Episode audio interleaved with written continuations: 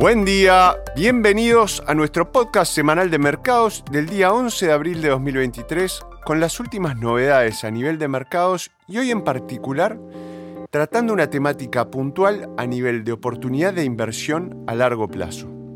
Así es, en el informe de hoy preparado por nuestro portfolio manager Christian Cole, tendremos un capítulo especial, escuchen bien, sobre el cobre y por qué pensamos que es una interesante oportunidad para los próximos años. Santiago Queirolo los acompaña hoy día, Sales Manager de Dominion.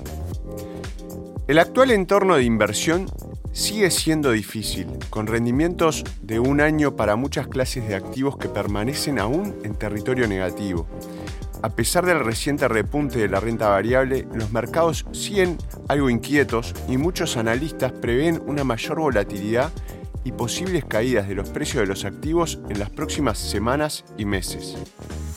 Todos coincidimos en que a corto plazo podríamos asistir a una mayor debilidad de los mercados, les propongo que escuchen nuestro episodio de la semana pasada para más información sobre nuestra opinión al respecto. Pero como inversores, lo que realmente importa es el largo plazo. A pesar de la incertidumbre a corto plazo y del riesgo de que se produzcan nuevos episodios de debilidad en los mercados, los inversores a largo plazo disponen actualmente de algunos activos con valuaciones muy atractivas. En algunas áreas específicas del mercado de materias primas y de renta variable relacionada, creemos que existen dinámicas interesantes que podrían ofrecer rendimientos diferenciados a una cartera diversificada en 2023 y de ahí en adelante. Las perspectivas actuales de la oferta y la demanda de algunas materias primas son especialmente interesantes, mientras que las valuaciones actuales del mercado ofrecen cierto margen de seguridad a los inversores. En cualquier sector es raro tener mucha visibilidad sobre cómo serán los niveles de demanda a un año, dos años o más en el futuro. Todos los sectores y mercados son intrínsecamente difíciles de predecir. Sin embargo, en algunos sectores de la economía tenemos hoy un punto de partida único para predecir con seguridad cómo será la demanda.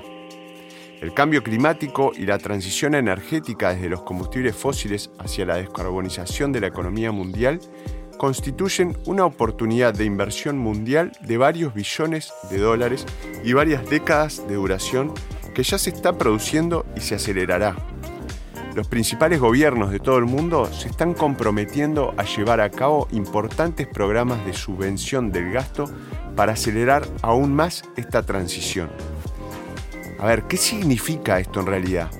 Significa modernizar y sustituir las redes eléctricas de todo el planeta. Significa grandes construcciones de parques eólicos marinos y los proyectos solares. Significa también ampliar enormemente los parques de centrales nucleares y la infraestructura asociada para conectar estas nuevas fuentes de energía a la red. Significa también cientos de millones de baterías que salen de las líneas de producción cada año para alimentar las nuevas flotas de vehículos eléctricos. Entonces, ¿qué tienen en común estos aspectos de la transición energética? Todos ellos consumen grandes cantidades de metales industriales y en particular el cobre. El cobre como metal es único por su conductividad térmica y eléctrica, su costo relativo y su rendimiento como material en aplicaciones como el cableado o las baterías de los vehículos eléctricos. La transición energética va a ser muy intensiva en el uso del cobre.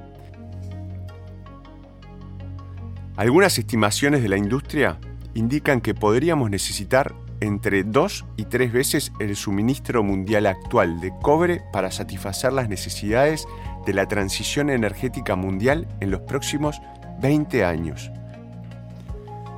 En cambio, cuando observamos la oferta de este metal crítico, no vemos nada parecido al aumento previsto de la oferta futuro que se pondrá en marcha en los próximos 10 a 20 años para satisfacer esta importante oleada de demanda.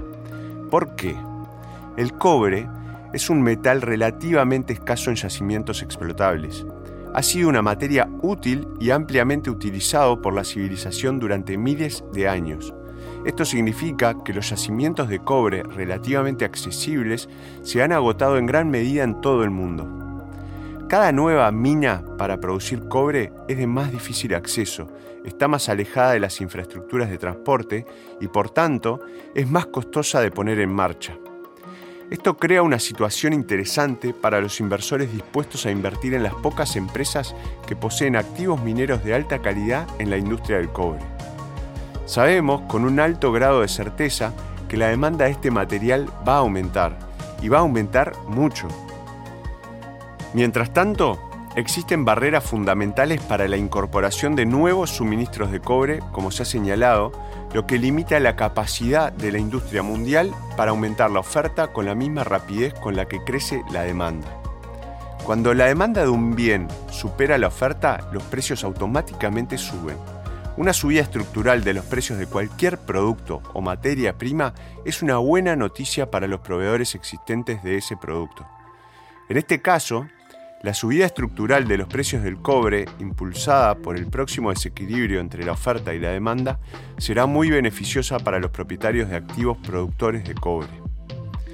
Mientras los mercados siguen oscilando entre el optimismo ciego y el pesimismo profundo, y luego de vuelta, obsesionados con los cambios a corto plazo, creemos que es prudente pensar un poco más a largo plazo y considerar asignaciones en las carteras con un horizonte temporal de varios años o incluso, como en este caso, de inversión para el cobre de varias décadas.